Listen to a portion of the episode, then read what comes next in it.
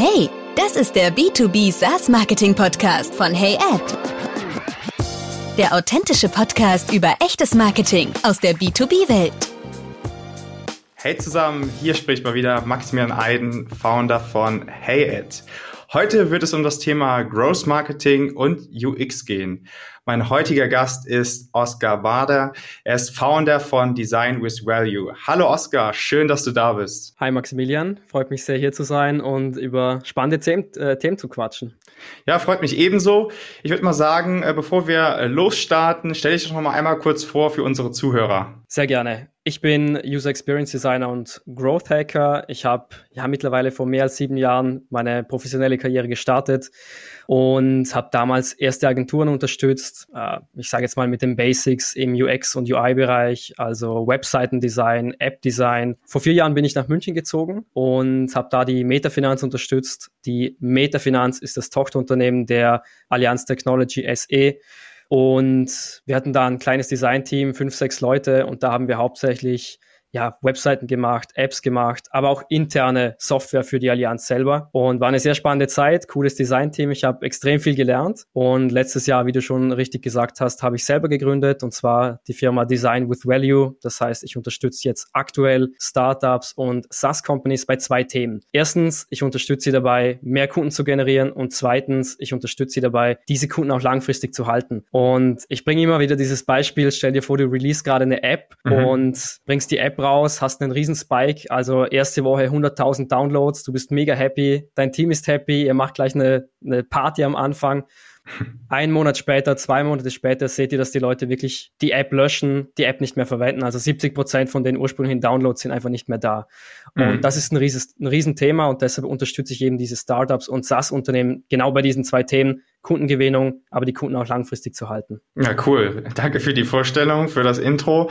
Dann lass uns doch direkt mal das Thema so ein bisschen Growth Marketing einsteigen. Du hast jetzt auch gesagt, so Startup-Szene ja, wie muss man sich das vorstellen? Ähm, die haben ja sozusagen, also ich erlebe immer wieder, dass die sehr viele Baustellen haben und manchmal auch gar nicht genau wissen, okay, was priorisieren wir jetzt als erstes? Nicht bei jedem fängt es ja so gut an, dass die direkt irgendwie äh, 1000 Demos gewinnen oder vielleicht 1000 äh, App-Downloads, sondern dass die erstmal langsam starten müssen und schauen müssen, also bei den Basics auch anfangen müssen und schauen müssen, was priorisieren wir jetzt überhaupt? Wie startest du denn überhaupt mit so einem Startup, wo du sagst, okay, da fangen wir an und hier hören wir auf? Ja, du bringst da einen super Punkt ins Spiel und zwar das Thema Priorisierung. Ein Startup hat viele Challenges und ein Startup aufzubauen ist nicht einfach. Da gibt's viele Gurus, die erzählen dir was anderes. Ich sag dir ganz ehrlich, Startup aufzubauen ist schwierig. Da habe ich selber schon meine Erfahrungen gemacht mhm. im ersten Startup, das wir damals hatten oder was, wo ich gejoint bin. Und da kann ich gleich direkt einen, einen Tipp mitgeben. Folgendermaßen, wir hatten da eine coole App. Ich glaube, wir hatten ein Team von zehn Leuten, sechs Developer. Coole App-Idee. Wir haben gesagt, okay, das geht sicher durch die Decke. Und was haben wir gemacht? Wir haben das Ganze entwickelt, viel Geld investiert. Es waren auch schon Investoren am Start, die gesagt haben, okay, wir möchten euch hier supporten. Und wir hatten gesagt, okay, die Idee ist so cool, wir müssen keinen Market Research machen. Wir mhm. müssen nicht schauen, ob die Nutzer wirklich Bock drauf haben, ob, ob wir wirklich diesen Kunden-Pain lösen. Was haben wir gemacht? Wir haben es released und am Ende gemerkt, es verwendet niemand. Und das ist, glaube ich, wirklich das Schlimmste, was dir passieren kann. Also bei jedem neuen Startup, wo ich reingehe, ist die erste Frage wirklich, wer ist unsere Zielgruppe? Welchen Kunden-Pain lösen wir eigentlich genau? und wie können wir die Kunden erreichen. Und das sind so die wichtigsten Themen am Anfang immer, wenn man ein Startup gründet. Das mhm. sind auch viele meiner Kunden, die sagen, okay, wie gehen wir jetzt ran? Was sind die ersten Steps? Die ersten Steps sind genau das. Zielgruppe identifizieren. Wo ist der User Pain? Wie lösen wir diesen User Pain? Und Market Research machen, um herauszufinden, ob die Nutzer auch wirklich Bock auf diese Lösung haben. Ob sie wirklich diese Lösung auch verwenden würden und am Schluss logischerweise, ob sie auch wirklich für diese Lösung was bezahlen würden. Mhm. Weil ansonsten geht es euch am Schluss so wie mir. Äh, es ist wichtig, diese Erfahrung mal zu machen, aber ich will jetzt nie wieder eine Company gründen, nie wieder ein Startup gründen, ohne davor wirklich diesen Market Research gemacht zu haben. Und das ja. ist, glaube ich, das Wichtigste am Anfang. Und das spielt nicht nur für Startups eine Rolle, das spielt auch für größere Unternehmen eine Rolle, Absolut. die, die genau ein neues Produkt auf den Markt bringen möchten. Market Research, Personas identifizieren, ganz wichtig. Product Market Fit, ja. Genau, richtig. Du hast ja da auch Erfahrungen gemacht, glaube ich, oder? Du bist auch in der Branche unterwegs. Genau, also ich, ich habe auch schon mit Startups zusammengearbeitet, wobei ich da auch äh, fairerweise sagen muss, ich konzentriere mich jetzt nur auf Mitmarke Enterprise Unternehmen.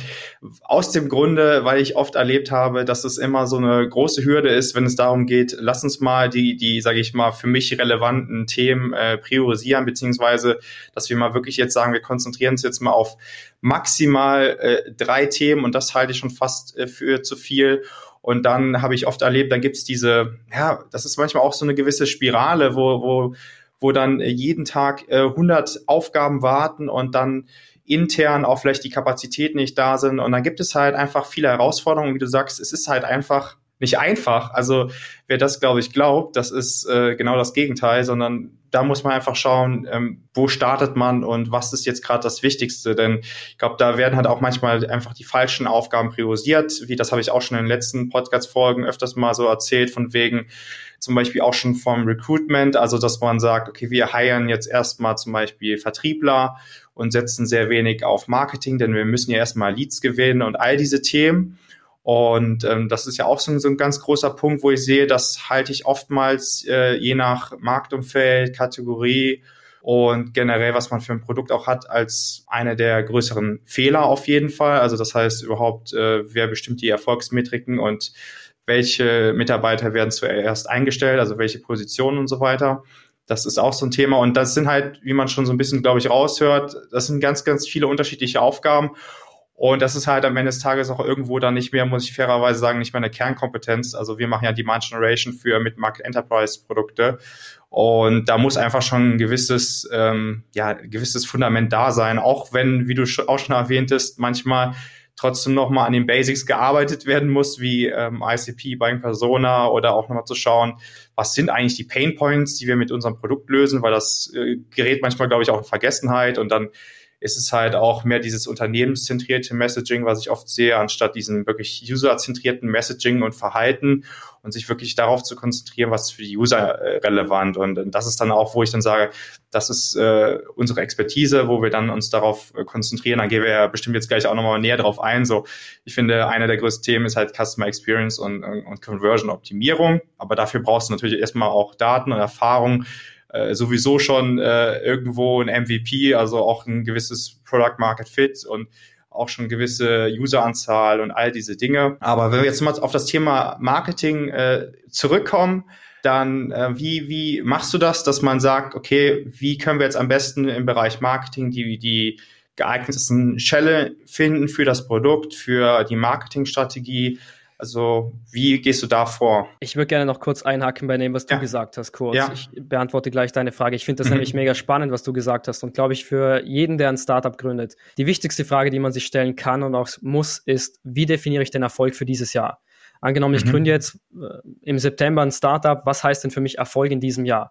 Und wenn ich sage, okay, das sind meine Meilensteine, ich möchte bis Ende September XYZ erreichen, zum Beispiel möchte ich eine App fertig entwickeln, dann weiß ich auch ganz genau, was brauche ich denn, um diese App wirklich fertigzustellen? Und die Antwort wird sein, ich brauche Entwickler.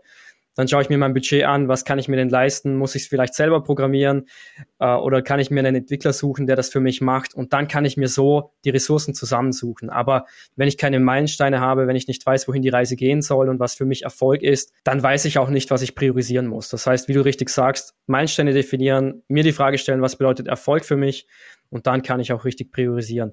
Und genau, was ich noch auch noch kurz dazu mit einbringen will, dass äh, auch sind dann überhaupt alle Mitarbeiter über diese Unternehmens-KPIs oder Unternehmensziele und Meilensteine überhaupt in Kenntnis gesetzt, weil das ich, das erlebe ich auch manchmal, dass es gar nicht jeder von, von, von Abteilungsebene zu, zu Mitarbeiterebene am besten, ich finde immer OKRs sind eigentlich so das beste äh, Bewertungssystem sozusagen, um zu wissen, sind wir auf dem richtigen Track oder halt nicht und sind dann überhaupt alle in Kenntnis gesetzt, was zu tun ist, weil es hilft ja keinem, wenn jeder Mitarbeiter auf dieser Ebene für sich einfach arbeitet und sagt, ich glaube, ich mache hier das Richtige und das sieht auf jeden Fall gut aus und das fühlt, das fühlt sich für mich erfolgreich an. Aber so auf Abteilungsebene, dann fängt es schon an sozusagen, dass es gar nicht in die richtige Richtung geht, was dann nachher auch gerade auf sozusagen Unternehmensziele-Ebene überhaupt äh, für, für, für die Ergebnisse sorgt, dass, es, dass man auch äh, wächst als Unternehmen. Und das ist ja letzten Endes auf was es auch ankommt. Absolut, das mache ich immer gerne, wirklich, wenn wir sagen, wir haben To-Dos oder wir machen XYZ nochmal wirklich jedes Mal rückzufragen, warum machen wir das Ganze überhaupt? Wenn wir sagen, wir machen Personas, nachfragen, warum machen wir jetzt Personas? Und dann bekommst du eine Antwort. Und dann siehst du auch, wie du richtig sagst, ob du näher zu deinem Ziel gehst oder eben weiter weg. Und mhm. wenn du einen Task machst und du stellst dir die Frage, warum machen wir das und du hast keine klare Antwort, dann würde ich das nochmal überlegen, ob es wirklich Sinn macht. Ich glaube nicht, dass jeder im Unternehmen, gut, du machst jetzt Mid-Market, beim Startup passt es noch einfacher, weil du ein kleineres Team hast, du sitzt in einem mhm. Raum oftmals und da kannst du die Unternehmensziele besser kommunizieren. Ich glaube jetzt nicht, dass unbedingt in einem größeren Unternehmen die Entwickler wissen müssen, warum sie was machen. Sie ja. müssen wissen, wie sie es machen, was das Ziel ist und der Product Manager oder der dann halt im Lead dafür ist, der muss wissen, warum man es macht und warum man das in Time erledigen muss. Mhm. Und aber all in all gebe ich dir absolut recht. Das Ziel sollte immer klar sein und gut kommuniziert sein im, im Unternehmen. Und jetzt noch zu, zu deiner anderen Frage bezüglich Marketing Channel. ja. Aber wir können so viel über die Themen reden. Du merkst es selber. Es gibt so viele ja. Topics. Äh, genau, bezüglich Absolut. Marketing Channel. Ich, ich mache gleich, äh, ich mache es gleich wieder, wie ich gerade gesagt habe, wie ich es immer mache. Warum neue Marketing Channel überhaupt suchen? Viele Startups, du kennst es selber, sagen, wir machen am Anfang Facebook Ads, wir machen Google Ads. Mhm. Funktioniert gut. Wir haben gehört, es funktioniert gut. Wir haben da Research gemacht. Lass uns das machen. Das Problem bei Ads ist, und es wird gerade dann Problematik, wenn du eben gegen High Competitive Keywords ranken möchtest. Also wenn du zum Beispiel ein neues Hundefutter auf den Markt bringst und du möchtest für das Keyword Dog, Food oder Hundefutter konkurrieren, du möchtest bei Google ganz oben stehen, dann wird das richtig teuer. Dann zahlst du für den Klick gleich mal 10 Euro und der, der Klick konvertiert nicht im Schlu am Schluss. Das heißt, es macht Sinn, sich gleich am Anfang Gedanken zu machen, wer ist meine Zielgruppe und wie kann ich die Zielgruppe erreichen. Und da gibt es insgesamt 19 Marketing-Channel. Also man denkt oft, es gibt drei, vier Marketing-Channel. Effektiv gibt es tatsächlich 19 Channel, die auch wirklich funktionieren könnten. Ich sage nicht, dass alle immer funktionieren, aber es gibt aus diesen 19 Channel, ich sage jetzt mal drei, vier Channel, die auch für dein Unternehmen funktionieren können. Und dann wird es spannend, dass man sagt, okay, wir müssen nicht unbedingt über Facebook Ads gehen, wir können auch andere Dinge machen, zum Beispiel organische ähm, organisches Marketing, dass die Leute wirklich auf uns zukommen über Blogs oder über Fachartikel oder mm, Postings auf LinkedIn, auf Social Media, dass die Leute auf mich zugehen, auf die Webseite kommen, mein Lead Magnet herunterladen. Also das sind alles so Themen, wo wir uns wirklich immer die Frage stellen, welche Marketing Channel gibt's? Und ganz mhm. wichtig die Frage, welche haben eine gute Customer Acquisition Cost? Weil wie gesagt, mhm. über Facebook oder andere Ad Channel kann es relativ schnell teuer werden. Wenn ich jetzt sage, ich nehme einen anderen Channel, der eine bessere Customer Acquisition Cost hat, dann lohnt sich das für mein Unternehmen auf jeden Fall. Was ist deine Erfahrung damit? Äh, welch, ja, also da fallen mir so ein paar Sachen gerade ein. Das ist gut, dass du es so ein bisschen in die Richtung lenkst, denn ich äh, sehe da manchmal auch so eine spannende Research, dass man sagt, okay, also zum Beispiel HubSpot, wie sind die denn groß geworden? Ja, über SEO. Ja, dann lass uns doch SEO machen. Oder ähm, ja, unsere Konkurrenz, die haben wir jetzt mal, also unsere drei besten Konkurrenten, die haben wir jetzt alle mal gefragt, wie die so Marketing machen. Ja, die machen alle Lead-Gen. Ja, dann lass uns doch Lead-Gen machen. Und was ich damit schon sagen will, ist, dass es überhaupt nicht zielführend ist, äh, sich so zu vergleichen, beziehungsweise zu schauen, wie zum Beispiel HubSpot groß geworden ist, weil das war nicht gestern, sondern das ist schon Jahre her. Und äh, das hast du ja auch schon erwähnt. Also ich finde, SEO ist generell immer mehr oder schon immer gewesen so ein absoluter Konkurrenzkampf. Also wenn man da in Demand Generation ähm, Richtung auch jetzt das Ganze noch ein bisschen lenkt, ist es halt so, dass du da einfach nur Nachfrage ernten kannst. Also da ist ja nur, da sind ja die, die Leute, die User, die einfach sich ihres Problems schon bewusst sind. So, das ist, glaube ich, schon der erste Schlüsselpunkt. Das muss man sich nochmal bewusst machen, so dass du zum Beispiel den Kanal Google gar nicht mit Facebook und LinkedIn vergleichen kannst. Natürlich musst du nachher eine gute Auffindbarkeit haben und du musst in deiner Kategorie am besten auch gut gerankt werden. Aber ich glaube, das ist gar nicht das, was du, wo du dich äh, in 2021 darauf fokussieren solltest, dass man sagt, okay, ich muss jetzt auf jeden Fall erstmal schauen, wie HubSpot groß geworden ist, dann äh, baue ich hier die krasseste SEO-Strategie äh, auf, dann mache ich am besten noch Google Ads, die auch immer teurer werden und ab einem gewissen Budget auch nicht effektiver werden und dann nutze ich am besten noch Display Ads, die keiner mehr sich anschaut und ähm, bin einfach was ich damit sagen will, man ist einfach nur in Kanälen vertreten, wo der Konkurrenzkampf extrem hoch ist, wo die Kosten eigentlich am höchsten sind, wo die Effektivität sehr schnell auch in den Keller schießen kann.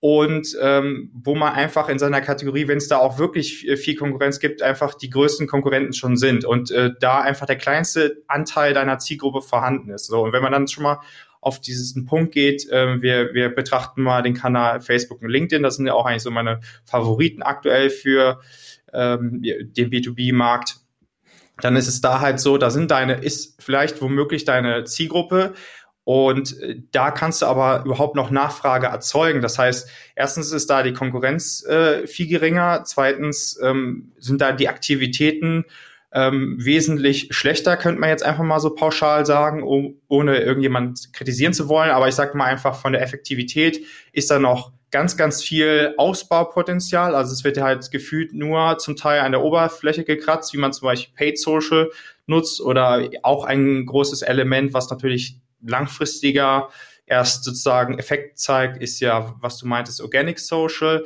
zum Beispiel auf LinkedIn. Das ist, finde ich, so aktuell einer der größten Wachstumshebel noch.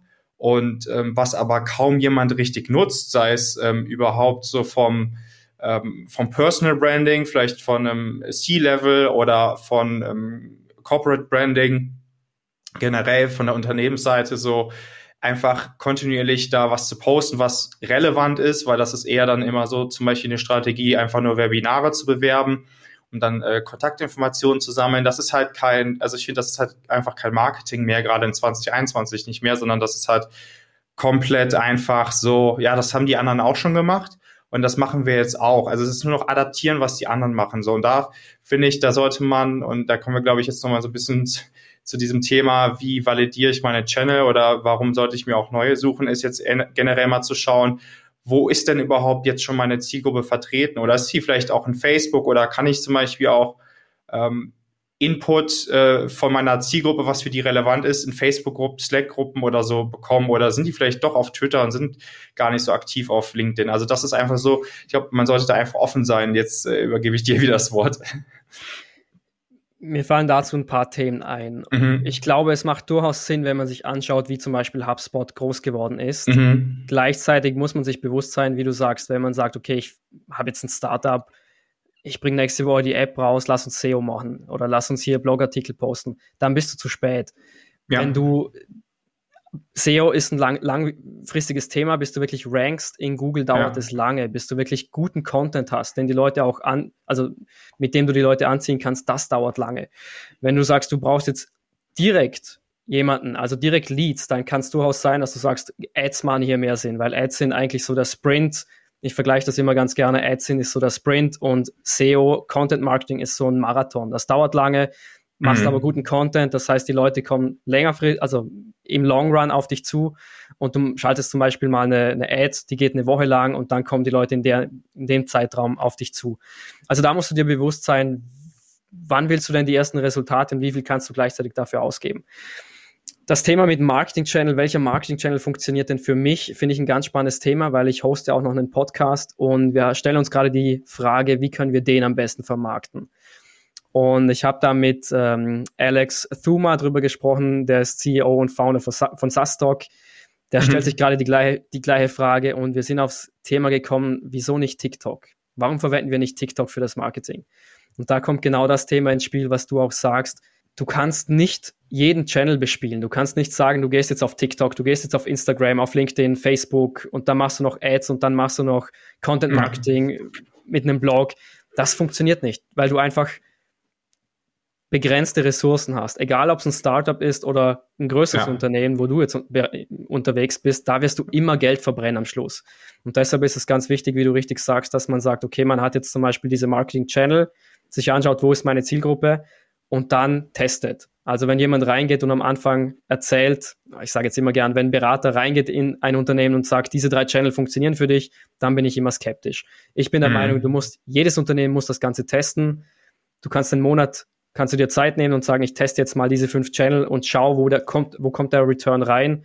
Und wenn ich sehe, okay, ich habe jetzt diese fünf Channel getestet und bei Twitter und bei Instagram habe ich einen guten Return, Facebook, LinkedIn fun funktioniert für mich nicht, dann würde ich wirklich Double Down machen und würde sagen, ich fokussiere mich auf diese Channel. Ich glaube, das mhm. Testen, dieses Testing-Mindset ist das Um und Auf, wenn man Marketing-Channel ja. sucht und herausfinden will, welche wirklich den Return haben. Was meinst ja. du? Also erlebe, ja, auf jeden Fall gebe ich absolut recht. Ich erlebe das leider aber ähm, viel zu wenig. Also ich, ähm, manchmal komme ich mir schon, muss ich schon fast sagen, so ein bisschen doof vor, dass ich das so häufig sage. Aber ich sage es jetzt einfach nochmal, ähm, dass, dass es einfach absolut Sinn macht, einfach andere Channels mal auszuprobieren. Also nochmal als Hinweis, zum Beispiel Spotify-Ads finde ich interessant. Ich weiß nicht, ob das jetzt für jeden wirklich schon zugänglich ist. Also das ist auf jeden Fall noch extrem günstig äh, von Cost per Million Impressions zum Beispiel für im Video- und Audioformat. Äh, dann zum Beispiel ähm, auch Facebook ist immer noch gut, nutzen die meisten auch nicht im B2B-Marketing, weil es heißt immer grundsätzlich schon mal, ja, da ist meine Zielgruppe nicht. Und das sind aber auch immer diese ganzen Voreinstellungen. Also zum Beispiel, wenn man, es ist einfach ein gutes Beispiel. Es gibt jetzt, wie du sagtest, eigentlich zwei neue Trendkanäle, also sehe ich zumindest. Es gibt einmal TikTok und es gibt einmal Twitch. Twitch kennen, glaube ich, noch weniger als TikTok. Twitch ist zum Beispiel jetzt, habe ich gesehen, die Deutsche Telekom. Die machen da ähm, häufiger Livestreams, also ist ja Twitch ist ja einfach eine Livestream-Plattform, also sozusagen sowas wie YouTube, nur eigentlich im Live-Format und natürlich auch für die eher in dem Sinne aktuell noch jüngere Generation, weil da auch viel Gaming und so stattfindet. Und TikTok ist ja so, dass es nicht nur entertaining ist, sondern das ist auch, finde ich, ganz viel auch educational Content und es hat ganz, ganz viel krasse ähm, Creator und die geben sich richtig viel Mühe mit den Inhalten. Also das ist überhaupt nicht vergleichbar, finde ich, mit Instagram. Dagegen ist Instagram einfach nur langweilig. Und das sind halt solche, ich sag mal, Trendplattformen. Und wenn man die einmal für sich austestet, äh, was natürlich auch nicht von heute auf morgen funktioniert, ähm, dann, dann wird man ja sehen, ob das auch für das Unternehmen funktionieren kann. Natürlich kann man anhand des finde ich, ähm, anhand des ICPs und der Persona generell mal sagen, okay, wo könnte er in welchem Channel auch unsere Zielgruppe vertreten sein? Aber wie du sagtest, dieses Testing-Mindset, ohne voreingenommen zu sein über irgendeinen Kanal, ähm, also gerade finde ich so im B2B-Marketing, da muss man sich halt überlegen, wo könnte meine Zielgruppe sein? Und selbst ähm, also jetzt von der Advertising-Ebene zum Beispiel kann halt immer noch auch ähm, im B2B-Marketing zum Beispiel auch Instagram, Instagram Stories äh, gut funktionieren oder auch im organischen Bereich, obwohl man auch sagen könnte, naja, das ist ja eigentlich auch eher mehr B2C, aber äh, wer sagt denn das? Also ich, nur, das ist auch wieder dieser Punkt, nur weil die Mehrheit das nicht tut, heißt es nicht, dass es für dich nicht funktioniert als Unternehmen. Und das ist ja wieder, was ich auch meine. Dann glaube ich, fängt es halt ganz schnell an, dass man sagt, okay, wir vergleichen uns mal mit anderen, was ja im Grunde genommen nicht schlecht ist. Also man sollte ja schon seinen Wettbewerb im Auge behalten, zu schauen, was macht die Konkurrenz, was mach, machen wir besser, was machen wir schlechter, ähm, wo, wie können wir äh, sozusagen ähm, ja der Kategorie äh, Leader auch werden. Und all diese Dinge sind natürlich wichtig. Aber es gibt halt so viele Kanäle gerade, wo ich sehe, die nutzt eigentlich keiner. Klar, zum Beispiel Twitter ist, glaube ich, einfach ähm, so grundsätzlich finde ich schon fast gar nicht sinnvoll, es auszutesten für den deutschsprachigen Raum, weil es einfach überhaupt nicht so anerkannt ist. Da würde ich eher noch TikTok nutzen, als dass ich Twitter nutze. Aber das sind so, ist so meine Perspektive auf diese ganzen Marketingkanäle, die es so gibt. Ich würde sagen, wir reden wir reden vom Gleichen. Also ich gebe dir mhm. recht und in anderen Punkten auch nicht unbedingt recht. Also ich, ich stimme dir nicht unbedingt 100% zu. Okay. Ich glaube, es startet mit der, Ziel, mit der Zielgruppe. Ich überlege mir am Anfang immer, wer ist die Persona? Ja. Und wenn ich jetzt zum Beispiel B2C, äh, B2B mache, dann wäre ich schon sehr skeptisch, TikTok zu verwenden. Sagen wir mal, okay, größeres Unternehmen, ich mache B2B und targete jetzt andere Großunternehmen, dann macht es eigentlich wenig Sinn, so einen Channel wie TikTok oder Instagram oder Instagram zu testen. Würde ich jetzt schon mal voreingenommen sagen. Mhm. Gleichzeitig aber, wenn das Budget da ist, macht es absolut Sinn, das zu testen, weil wie du sagst, vielleicht gibt es eine Marktlücke, vielleicht kannst du über TikTok neue Leute erreichen und dann geht es eben darum zu testen und herauszufinden, wie ist der Return. Aber ich starte immer am Anfang mit der Zielgruppe und dann mache ich schon so eine, so eine Selektion und schaue mir an, was könnte Sinn machen und was fällt mhm. raus aus diesem Raster. Aber all in all sagen wir das gleiche, Zielgruppe wichtig, testen und dann einfach mal schauen. Aber ich finde das ganz gut, was du sagst, dass man nicht am Anfang sagt, man schließt das aus. Ich muss ehrlich sagen, ich tendiere da schon ein bisschen dazu, mache ich. Aber ich freue mich da auch eine andere Perspektive mal zu haben und zu sagen, okay, vielleicht ist es wirklich eine, eine Marktlücke. Lass uns mal mhm. einen anderen Channel versuchen, was sonst niemand in der, in, in der Industrie verwendet. Ja, ja, es ist ja genauso dasselbe, habe ich auch schon oft in anderen Folgen gesagt. Es ist ja dasselbe wie, warum mache ich keinen Podcast? Warum macht die Mehrheit keinen Post Podcast? Und es muss erst von der Mehrheit anerkannt werden, dieser Channel äh, zum Beispiel auf, auf Spotify einen Podcast zu erstellen, dass man dann, dass die Mehrheit das auch tut. Also die Mehrheit halt heißt halt wirklich, dass man wirklich sozusagen jeden Dritten sieht im, im B2B SaaS-Segment, der dann auch, äh, die dann auch wirklich äh, so ein Podcast auch ins Leben ruft. Und man merkt jetzt so langsam, da kommt noch so ein weiteres Momentum auf, wo immer mehr das auch tun. Aber es ist halt noch nicht ganzheitlich anerkannt, weil ich habe erst vor kurzem wieder über LinkedIn so eine Frage bekommen ja, also du hast jetzt über Podcast-Marketing und so weiter gesprochen, aber du hast gar nicht das Thema angesprochen, wie man darüber Leads gewinnt. Und dann habe ich halt nur gesagt, ja, das ist ja genau der Punkt. Das ist erstens der Punkt, warum viele das nicht tun und zweitens, äh, weil es halt einfach nicht deine erste Intention sein sollte. Und das ist, glaube ich, äh, da habe ich auch schon oft gesagt, aber es ist einfach wichtig, das nochmal zu erwähnen. Mit Market Enterprise gerade sind halt sehr äh, Lead-fokussiert. Und wenn man damit, mit dieser Intention einen Podcast startet, sollte man am besten schon, ist, ist meine Perspektive, sollte man direkt damit aufhören, weil es halt einfach auch wieder dieser Punkt ist, dass es halt was Langfristiges ist und ähm, es, es wird dir halt direkt keine Leads einbringen und du wirst es auch nicht direkt zuordnen können, äh, wenn aus Folge 58 dann äh, vier Leads entstanden sind. Also ich finde, das ist einfach zum, zum Scheitern verurteilt, braucht man nicht starten.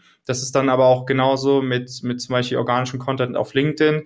Wenn man damit anfängt zu sagen, wie bekommen wir da am besten, am schnellsten Leads? Und dann ist es das erste, dass man zum Beispiel ja wieder Webinare anbietet oder so.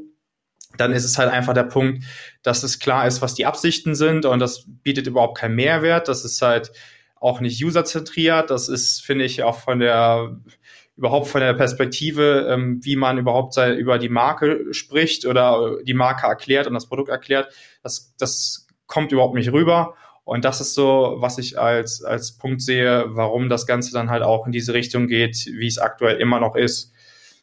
Absolut. Ich glaube, das Wichtige, wie du schon richtig sagst, sind so die Metriken dahinter. Was möchte ich eigentlich erreichen mit diesem Marketing-Channel? Wie mhm. sieht für mich, wieder die Frage, wie sieht für mich Erfolg aus? Und wenn ich sage, mhm. okay, Erfolg sieht für mich aus, ich mache jetzt einen, einen Monat Marketing über LinkedIn, Erfolg ist für mich drei Leads. Und wenn du sagst, du machst das Ganze über Spotify und sagst, da möchte ich auch drei Leads haben, dann wird es halt schwieriger, was jetzt du aus deiner Erfahrung sagst. Wenn ich aber sage, okay, ich möchte zum Beispiel über Spotify, ich möchte eine Brand machen, ich möchte wirklich mehr Word of Mouth generieren, ich möchte, dass die jungen Leute auch zu mir kommen, dann kann es durchaus Sinn machen. Oder wie du sagst, auf Twitch zu gehen, ich möchte zum Beispiel, Erfolg ist für mich jetzt hier 100 Zuschauer pro Twitch-Livestream zu haben. Mhm. Das sind dann die Metriken, die für mich spannend sind. Also wichtig ja. ist es wirklich, die Metriken zu, zu, definieren, zu definieren, wann ist denn ein Channel für uns, für uns erfolgreich. Und wie du sagst, es kann sein, dass es Lead-Generierung ist, es kann aber sein, dass es komplett was anderes ist, dass es ist, dass es äh, Leute ist, äh, dass es ist, dass man die Leute in die Community holen will oder dass man sagt, äh, Engagement, zum Beispiel auf Social Media, ich möchte Likes generieren, ich möchte Comments haben, ich möchte so eine Community aufbauen. Das hängt immer von den Metriken ab, ja. Ja, also was halt der Punkt ist, wenn du, es geht so ein bisschen, glaube ich, in diese Richtung, wenn du halt diesen transaktionellen Content erstellst, sei es für Paid oder für Organic, ist halt auch immer ein bisschen die Frage, deswegen hatte ich das auch am Anfang so ein bisschen gefragt, also beim Startup, beziehungsweise Startup ist ja nicht gleich Startup, aber so vom, vom ACV pro Customer, also so generell mal zu schauen, wie teuer ist das Produkt. Also wenn das natürlich nur so 9,99 Euro im Monat kostet, dann ist es vielleicht auch einfacher und, und, und, und von der Customer Journey auch kürzer, dass du dort ähm, ja echte User gewinnst.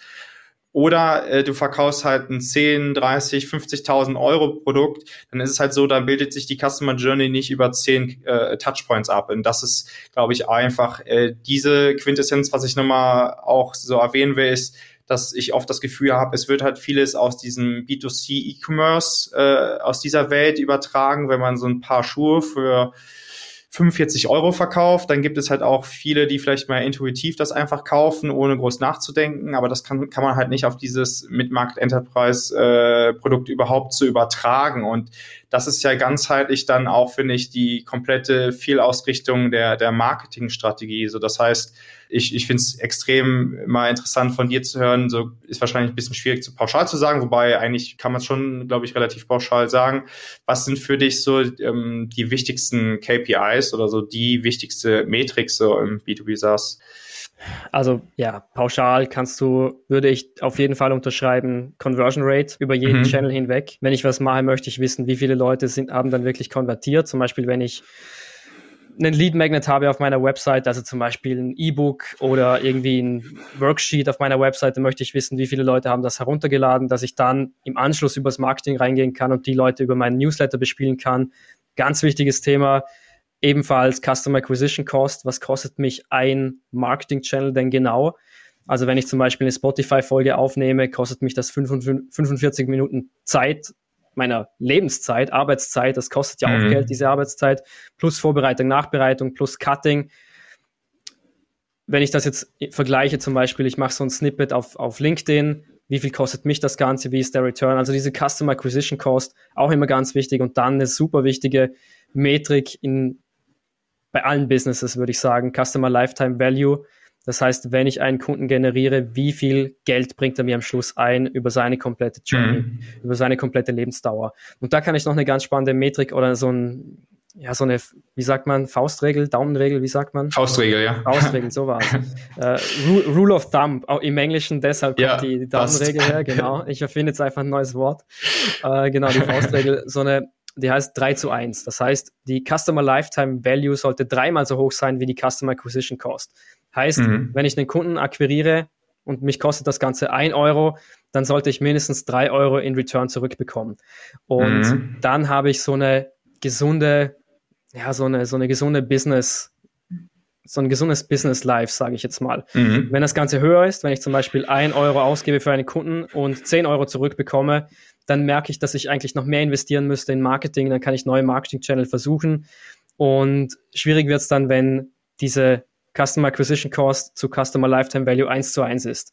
Weil dann break ich nur even. Das heißt, ich mhm. zahle einen Euro für den Kunden, bekomme einen Euro zurück, heißt, ich mache keinen Profit. Das heißt, so eine 3 zu 1 Regel ist eigentlich immer ganz gut, wenn man sich an die hält. Und das sollte auch dann, ja, so ein, die Metrik sein, an der ich mich orientiere.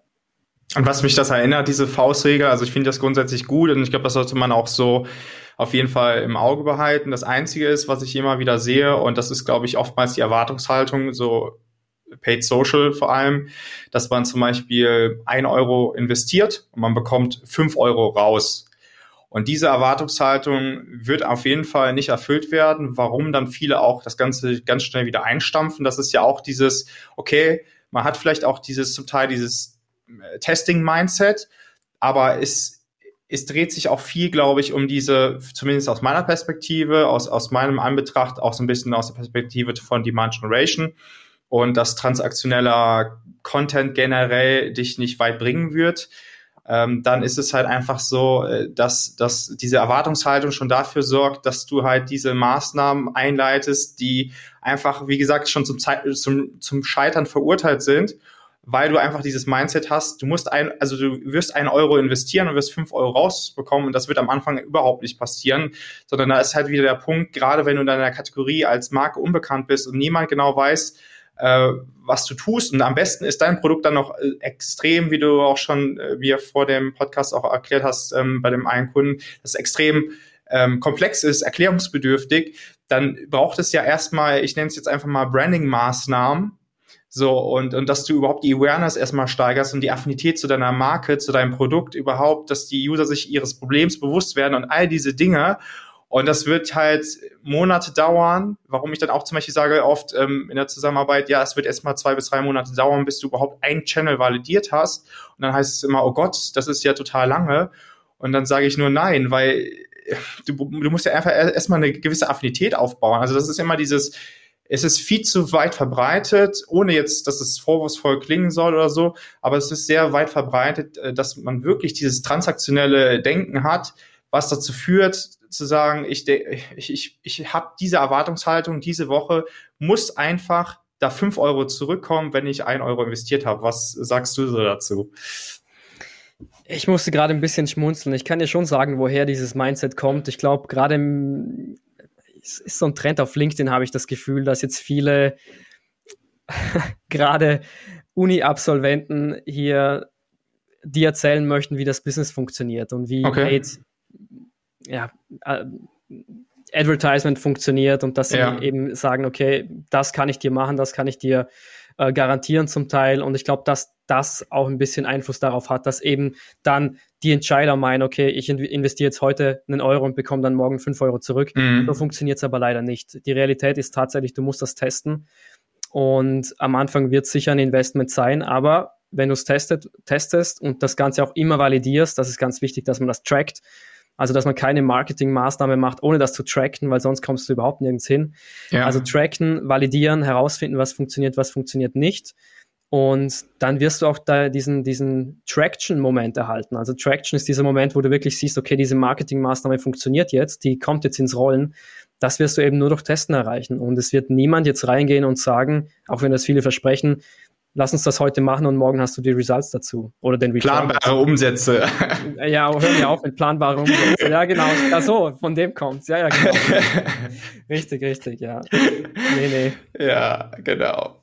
Ja, ja, cool. Auf jeden Fall, ähm, ich denke, ja, das ist, da ist auf, auf jeden Fall viel Potenzial, sagen wir es mal so. Also sehr viel Potenzial, äh, das ganze, die ganze Marketingstrategie in die richtige, richtige Richtung zu lenken und worauf man optimiert und ähm, ich hatte auch vor kurzem, das ist noch so ein äh, kurzes spannendes Thema zu dem, was du jetzt gerade gesagt hast, so bezüglich generell Attributionssoftware. Und ich, ich, ich finde, es ist nicht so die Frage, wie man etwas tra trackt generell, sondern es hat die Frage, was man trackt. Also ich finde, das ist viel, viel wichtiger, weil dann, wir sind ja alle so datengetrieben und das ist auch wichtig. Und das ist auch wieder so ein Punkt bisschen E-Commerce, Performance Marketing. Da kannst du halt wirklich jeden Schritt, wobei mittlerweile durch äh, iOS 14 Update kannst du auch nicht mehr alles genau äh, messen. Und das wird auch immer mehr abnehmen. Aber so, wir sind schon sehr datengetrieben und da ist einfach der Punkt, immer äh, zu verstehen zu wollen, natürlich, was, was, äh, wo, also wo ist der Kunde gerade in der Customer Journey?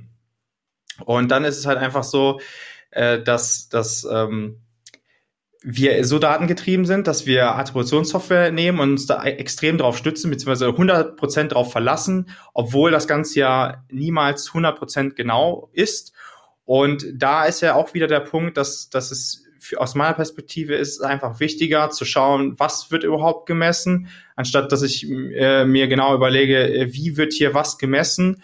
Äh, das spielt in erster Linie erstmal keine Rolle, weil wenn du schon die falschen Metriken nehm, verwendest, ist das Ganze halt auch, wird das wieder auf eine, auf eine, ja, auf eine Metrik optimiert, die halt auch einfach nicht zu dem Erfolg führen wird, äh, den man sich eigentlich erhofft. Das ist so äh, meine Erfahrung noch zu dem Thema, was du gerade angesprochen hattest. Absolut. Ich glaube, was ich immer ganz gerne mache, ich bezeichne mich ja selber als Data-Driven UX-Designer. Das heißt, ich schaue mhm. mir immer auch die Metriken an, weil äh, wenn du als Designer startest, du kennst es vielleicht selber, viele denken, Design ist hier, um Dinge schön zu machen. wenn du ja. ein bisschen mehr Erfahrung hast im Designbereich, dann merkst du relativ schnell, du kannst Design verwenden, um die Business-Metriken zu verbessern. Also sei es jetzt die Conversion Rate oder egal was es ist, die Bounce Rate auf der Webseite, komplett egal.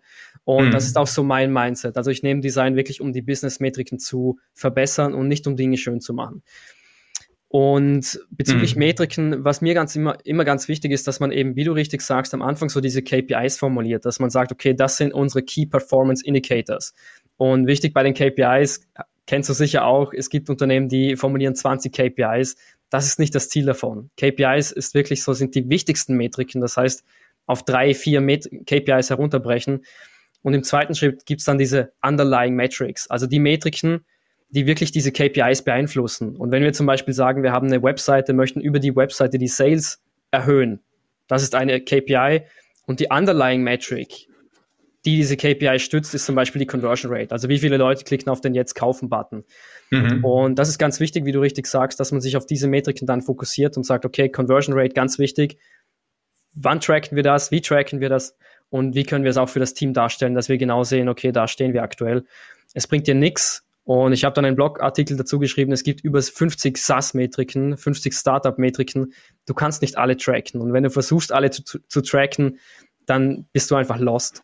Mhm. Und deshalb würde ich auch jedem empfehlen, wie du sagst, was sind die wichtigen Metriken, nimm dir die wichtigen raus und dann fokussiere dich auch auf die Metriken. Ja, also was ich noch dazu zu dem Thema abschließend sagen will, ist halt aus meiner Erfahrung, aus meiner Perspektive ist es viel besser, viel effektiver, wenn du auf SQOs optimierst, dein ganzen Markt, dein ganzes ähm, Unternehmensorgan, ähm, sozusagen Marketing und Sales, äh, sehe ich halt auch sozusagen als ein Team. Und wenn du das darauf optimierst, deine ganzen äh, Metriken sozusagen, dass du auf SQOs abziehst, weil wenn du auf Leads, was ich ja schon sagte, oder auf MQLs äh, das Ganze äh, optimierst, deine Strategie, ist es halt auch die Frage, inwieweit hilft dir das, hilft dir das wirklich weiter, weil dann hat Marketing sozusagen auch seinen Soll erfüllt. Ähm, weil vielleicht auch äh, im, im, im schlechtesten Case wird das sogar noch unterstützt mit irgendwelchen Rabatten und Gutscheinen, dass dann äh, diese Metrik MQLs auch erfüllt wird. Aber es führt halt nichts dazu, dass ähm, ich finde das immer interessant, so spannend, weil dann wird die Verantwortung abgegeben und es wird überhaupt nicht daran gedacht, dass es ein Unternehmen ja auch wirtschaftlich sein muss. So, das ist auch nochmal dieser Punkt. Ich weiß, ich schweife, schweife jetzt nochmal ab, aber ich finde es irgendwie nochmal wichtig zu erwähnen.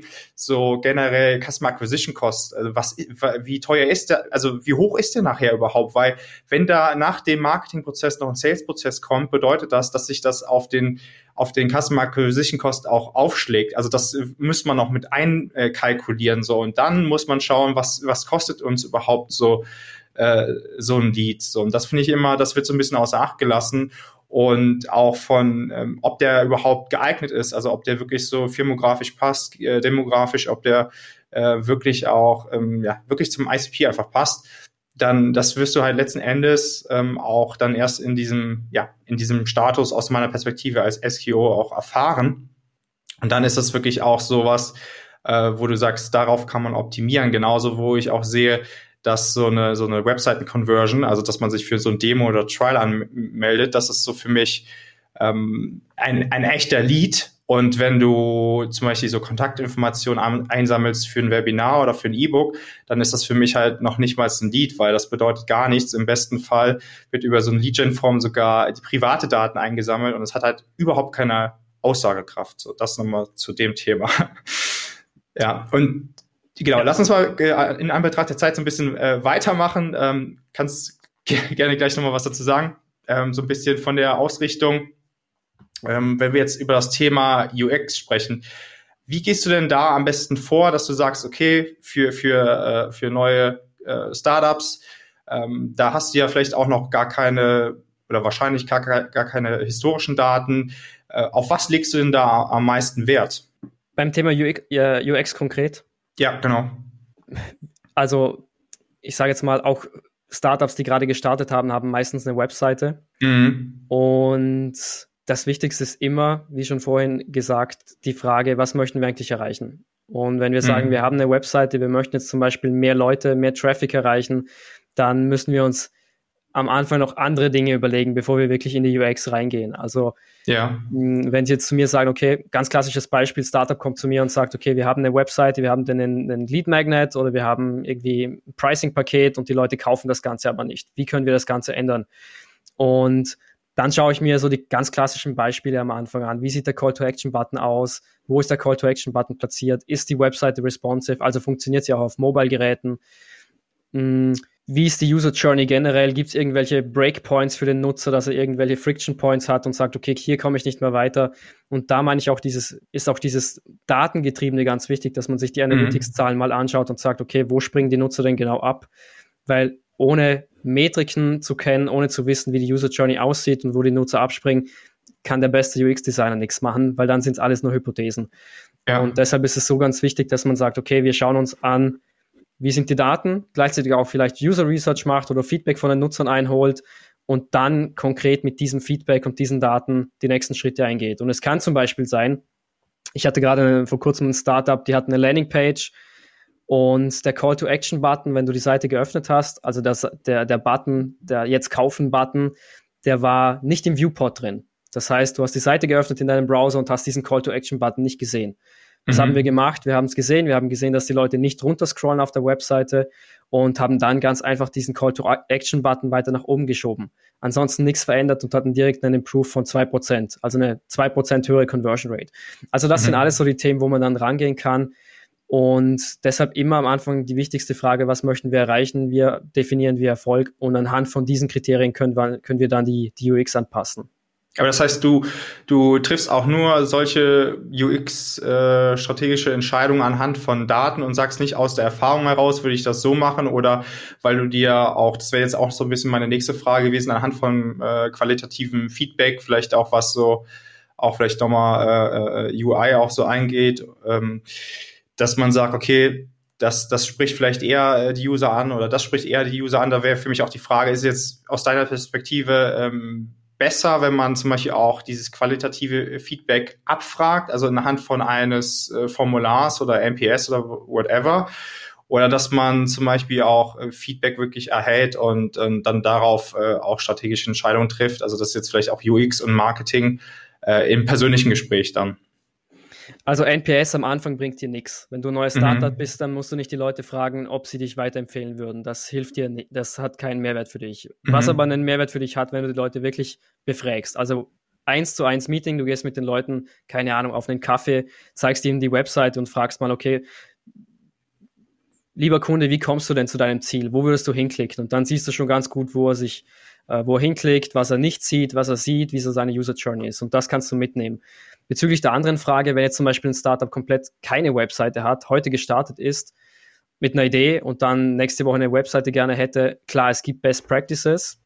Ganz klassisches Beispiel, ein Call-to-Action-Button, der zum Beispiel ja, so in, in einem hellblauen Ton ist, wenig gesättigt ist, also nicht sehr sich vom Hintergrund sehr hervorhebt, der wird schlechter konvertieren, als wenn du den Call-to-Action-Button rot machst oder orange machst oder wirklich sehr gesättigt, sage ich mal.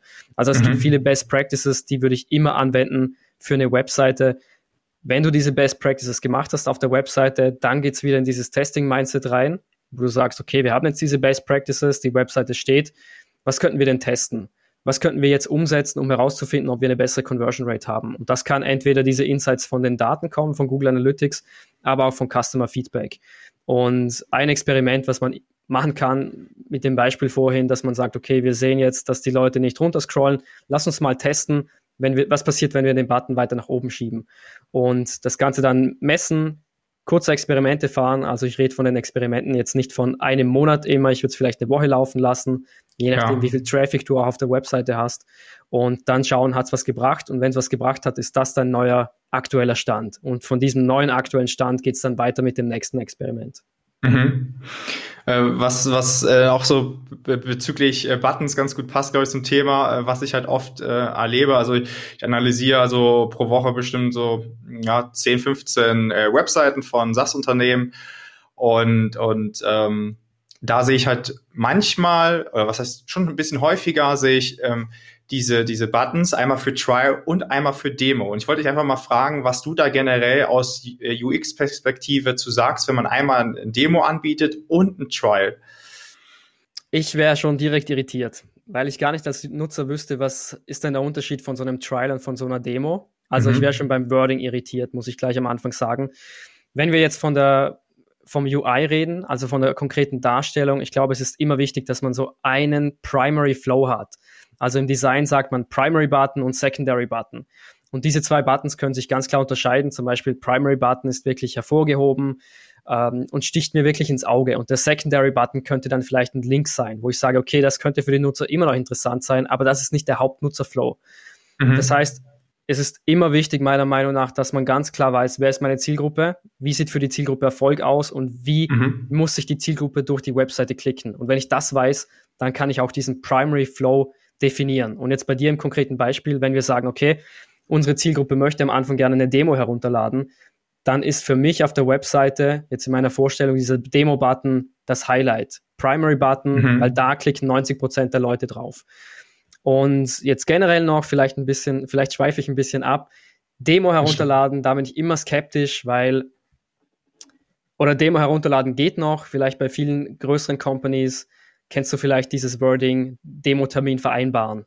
Ja. Da bin ich extrem skeptisch, weil als Nutzer will ich eigentlich keinen Demo-Termin vereinbaren mit einem Sales-Typen. Ich will die Demo herunterladen, ich will sie selber testen. Und deshalb bei Demo bin ich immer ganz vorsichtig, dass man, ich glaube, da gibt's Wording, bestimmtes Wording, wo man noch besser die Leute catchen kann. Aber hier sind wir wieder in diesem Testing-Mindset. Wording ja. auch testen und schauen, was besser funktioniert. Aber wäre dann nicht, wenn ich das runterlade, dann ist es ja fast schon ein Trial, oder? Weil wenn ich äh, Demo kenne ich sonst eher, dass man das halt vorgeführt bekommt und dann halt einen Discovery Call macht und so. Ja, absolut, sehe ich genauso. Deshalb irritiert mich, wenn ich habe auf der einen Seite Trial, mhm. auf der anderen Seite Demo, wüsste ich jetzt gar nicht, was jetzt was ist, ja. weil ich will eben keinen Call mit einem Sales-Typen machen. Ich will das Ganze selber testen. Mhm. Ich finde auch so aus, aus Marketing-Perspektive bezüglich so Go-to-Market-Strategie, ähm, auch so Marktumfeld und dann nochmal, wenn man sich, auch wenn man auch transparent die Preise einsehen kann, ist ja auch immer ein ganz großes Thema, überhaupt Pricing. Und, und ähm, auch generell äh, zu überlegen, wie hoch ist der ACV, also Jahresvertragswert pro Kunde. Dann ähm, und man dann wirklich auch ein Try ohne Demo anbietet, ist das für mich immer so ein Indikator, dass man nicht klar darüber Bescheid weiß, wie eigentlich die Go-to-Market-Strategie für einen als Unternehmen wirklich passt oder wie die eigentlich aussehen soll. Also das ist, ich sag immer so pauschal, man muss sich das natürlich nochmal so im Detail anschauen, aber alles beim ACV, was locker unter 3000 Euro ist, macht es überwiegend Sinn, sich schon auf ein Trial nur zu fokussieren, aufgrund dessen, was ich hier auch schon äh, mal sagte, aufgrund der Wirtschaftlichkeit, weil beim Trial ist es ja immer dieses Self-Onboarding und beim Demo ist es ja immer so, dass da noch ein Sales-Prozess dahinter steht, der aber auch noch Geld kostet. Der ist ja nicht umsonst. so, da muss ja der Sales äh, auch äh, ein, zwei, drei, vier Stunden investieren. Das schlägt sich ja wieder auf die Kosten auf. Und deswegen muss man ja wirtschaftlich bleiben. Und für mich ist es dann zum Beispiel ein Indikator, dass man auch sich darüber nicht ganz im Klaren ist, welche Auswirkungen das hat. Und äh, ich habe mal gehört, natürlich kann das nicht stimmen, aber ich glaube, von meinem Gefühl her stimmt das schon so in die Richtung.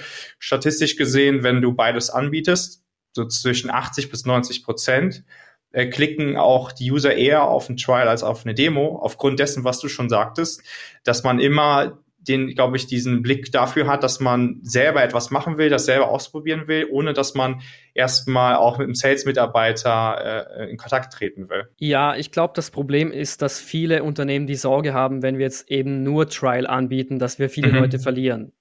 Allerdings glaube ich, in der Realität ist es dann, dass diese Leute, die eben vielleicht Demo angeklickt haben und dann den Prozess abgebrochen haben, dass wir die eigentlich für dieses Trial motivieren können. Und wie du sagst, ich glaube, wenn man eben so alle Varianten anbietet, um es jedem recht zu machen, am Ende machst du es niemandem recht. Und deshalb glaube ich auch, dass effektives Design daher kommt, wenn man sagt, man reduziert, man zeigt dem Nutzer ganz klar, hier geht's weiter in der Journey, hier kommst du weiter, hier kannst du dein Ziel erreichen. Mit dem catchst du, glaube ich, die meisten Leute und nicht, wenn du sagst, ich, äh, ich pack hier noch einen Link drauf, hier noch einen Link drauf, hier noch eine Infografik. Ich glaube, das ist nicht der Sinn von effektivem Design. Ja, ja, ja, was ich halt sagte noch, ähm, ist halt, wenn du ein 20 Euro, 20 Euro Produkt pro Monat anbietest, dann wird es wahrscheinlich nicht funktionieren, dass du eine Demo anbieten kannst, würde ich jetzt mal so einen Raum werfen. Das ist halt so ein Punkt, wo ich sage, das kann eigentlich nicht funktionieren und deswegen setzt man ja auch auf Product-Led aufgrund äh, des Self-Onboardings, der geringeren Kosten und so weiter. Das hat ja einige Vorteile. Da muss man sich das halt einfach mal im Detail anschauen. Ähm, jetzt habe ich noch eine Frage bezüglich Churn Rate, ich denke, das ist ja, also ich finde Customer Experience und äh, Conversion Optimierung ist ja immer so einer der Themen und es ist immer extrem relevant und es gibt ja so viel Potenzial und so viel verschiedene Meinungen. Und was sind so deine Top, sage ich mal, drei Tipps, wo du sagst, damit kann man auf jeden Fall die Churn Rate auch äh, generell äh, verringern. Ich spreche jetzt ganz, also ich lehne mich jetzt weit aus dem Fenster, ich spreche ja. jetzt ganz allgemein, was natürlich nie funktioniert für jedes Unternehmen. Also das mhm. kannst du nicht für jedes Unternehmen ja. als Blueprint verwenden. Allerdings, was ich sagen würde, ist, dass man sich die Churn-Faktoren am Anfang sich bewusst macht. Lass uns ein Beispiel machen. Ich habe eine App und ein Churn-Faktor ist zum Beispiel, wie oft die Leute die App verwenden. Und mhm. wenn ich sage, okay, ich merke jetzt, dass jemand die App zwei Wochen nicht verwendet hat, dann wäre das für mich schon, oder sagen wir eine Woche, dann wäre das für mich schon so ein Alarmsignal, wo ich sage, okay, Achtung, dieser Kunde könnte langsam churnen, weil er einfach die App nicht verwendet, weil er den Mehrwert nicht sieht. Also mhm. diese, diese Churn-Indikatoren, die würde ich immer definieren, wenn ich ein Produkt habe, dass ich genau weiß, okay, hier sind die Alarmsignale und da muss ich nochmal aktiv werden, dass ich den Nutzer nochmal ins Boot hole und ihm zeige, okay, das ist der Mehrwert von dem Produkt. Zweites Thema, immer ganz wichtig, Feedback einholen von aktiven Kunden, dass wir, dass man genau weiß, okay, wo hapert es noch ein bisschen, wo könnte der Nutzer oder der, der Customer jetzt mehr Support brauchen, was würde er sich wünschen. auch was würde er sich wünschen, wo das Produkt weiterhin geht? Wie kann, können wir das Produkt weiterentwickeln, dass er eben, dass er eben auch in seiner, in seiner, in seinem Lifecycle langfristig Erfolg, erfolgreich bleibt. Weil jeder Kunde, den du hast, der entwickelt sich auch weiter. Wenn du am Anfang einen Kunden hast, der ein Startup ist, dann wird er vielleicht irgendwann 500 Mitarbeiter haben. Dann hat er andere Anforderungen als wenn er sie als Startup hat. Das heißt, wo entwickelt sich der Kunde hin und welche Features muss ich einbauen in meinem Unternehmen, dass ich diesen Kunden auch langfristig halten kann. Und drittes mhm. Thema ganz wichtig von Churned Customer lernen. Warum sind sie gechurned? Warum sind sie jetzt nicht mehr dabei? Und es ist ganz witzig, weil man hat oft die Sorge, wenn ich jetzt einen Kunden anschreibe, der nicht mehr bei mir dabei ist, weil er keinen Bock mehr hat auf mein Produkt, dann verärgere ich den Kunden. Aber man muss ganz ehrlich sein, zum einen, was kann ich verlieren? Und wenn man das mal abwägt mit, was kann ich eigentlich gewinnen? Also diese, mhm. diese wichtigen Insights zu erfahren, okay, warum bist du jetzt nicht mehr bei mir dabei? Absolut. Warum findest du den Mehrwert nicht mehr in, mein, in meinem Produkt? Das ist wichtig zum einen, damit wir das Produkt verbessern können und zum anderen merkt der Kunde auch, okay, obwohl ich jetzt nicht mehr dabei bin, bin ich dem Unternehmen noch wichtig und vielleicht kommt er dann später nochmal zu uns. Ja, finde ich auch. Also das verpassen einige Unternehmen, dass sie dann da nochmal abfragen, ob man seine Subscription ähm, cancelt oder ob man auch das, das Produkt nicht aktiv nutzt oder ob man, äh, das ist ja auch eine ganz große Hürde, die User von Trial zu Paid zu bewegen. Ähm, da sollte man einfach die Chance nutzen, das wirklich abzufragen. Also wie du schon sagst, man hat im Grunde genommen nichts zu verlieren, außer dass man qualitatives Feedback nicht bekommt und darauf dann auch optimieren kann. Und von daher würde ich das auf jeden Fall auch ähm, empfehlen. Und das kann man natürlich, ich finde es immer sehr praktisch dann auch, dieses Ganze, was ich um, ich finde, das ist so das Thema vor allem finde ich so ein Product-Led sehr spannend und im User-Onboarding ist es halt was, da kann man halt sehr viel auch dann mit, mit relevanten E-Mails arbeiten, so dass man zum Beispiel sagt, ja, warum nutzt du das äh, Produkt zum Beispiel gerade nicht mehr, wie können wir dir weiterhelfen? Oder warum bist du, hast du jetzt wirklich die Subscription irgendwie nach zwei Monaten wieder gecancelt, war irgendwas, hat irgendwas nicht gepasst, aber auch da der Punkt, der, der Customer Experience, finde ich so. Oder ich glaube auch so ein bisschen aus UX-Perspektive, dass man es halt auch dem, dem äh, früheren Kunden oder dem jetzigen User noch, dass man es dem auch so einfach wie möglich macht. Also man sagt ja immer so, so wenig Friction wie möglich, so wenig Reibung wie möglich. Dass man zum Beispiel es ausprobiert, finde ich auch, da kannst du ja nochmal deine Erfahrung sagen. Es gibt ja da verschiedene äh, Möglichkeiten. Also einmal gibt es ja so ein freies Textfeld. Es gibt ja dann einmal Dropdown-Menü und dann vielleicht auch noch sowas hier, dieses, wie nennt man das, Bullet-Menü, also wo man so Einzelpunkte auswählen kann. Aber das ist schon mal sehr äh, wesentlich einfacher für den User. Wie ist so deine generelle Erfahrung? Muss man wahrscheinlich auch einfach ausprobieren. Bezüglich Conversion Rate meinst du jetzt kon konkret, dass die Von Leute diesen Menüs, also was, ja genau. Ausfüllen. Ja, äh, es ist die Frage, was möchte ich erreichen? Also wenn ich zum Beispiel sage, ich möchte wirklich qualitatives Feedback haben, ja. dann bringt mir ein Dropdown-Menü auch wenig, weil ich möchte wirklich mhm. das Feedback von den Leuten. Gleichzeitig muss man sagen, wenn ich nur ein Textfeld habe, dann muss es schon ein hohes User-Engagement sein, dass, die, dass der Nutzer das Ganze auch ausfüllt. Weil ja. ich schreibe eine Mail, er sitzt jetzt am Nachmittag zum Beispiel da, bekommt diese Mail und klickt da drauf und denkt sich, ich bin eh nicht mehr dabei, ich habe meine Subscription gecancelt und jetzt möchten die noch Feedback von mir. Ganz sicher nicht. Also da geht es schon darum, den Nutzern das Ganze noch so einfach wie möglich zu machen. Aber auch schon aus Erfahrung kann ich sagen, es gibt durchaus Leute, es gibt durchaus Nutzer, die gerne Feedback geben und gerne auch längeres Feedback geben. Das heißt, so ein offenes Textfeld, wo die Leute das Ganze kommentieren können, kann auch durchaus Sinn machen. Mhm. Und ich glaube, das ist doch ein gutes äh, Schlusswort, Oskar. Äh, danke für deine Insights, danke für deine Zeit. War auf jeden Fall ein sehr spannendes äh, Gespräch. Wir könnten, glaube ich, noch stundenlang weiter erzählen. Ja, absolut. Vielen Dank, Maximilian, für die Einladung. Das war dein B2B SaaS Podcast von Hey Ed. Danke fürs Zuhören. Wir freuen uns, wenn du beim nächsten Mal wieder mit dabei bist.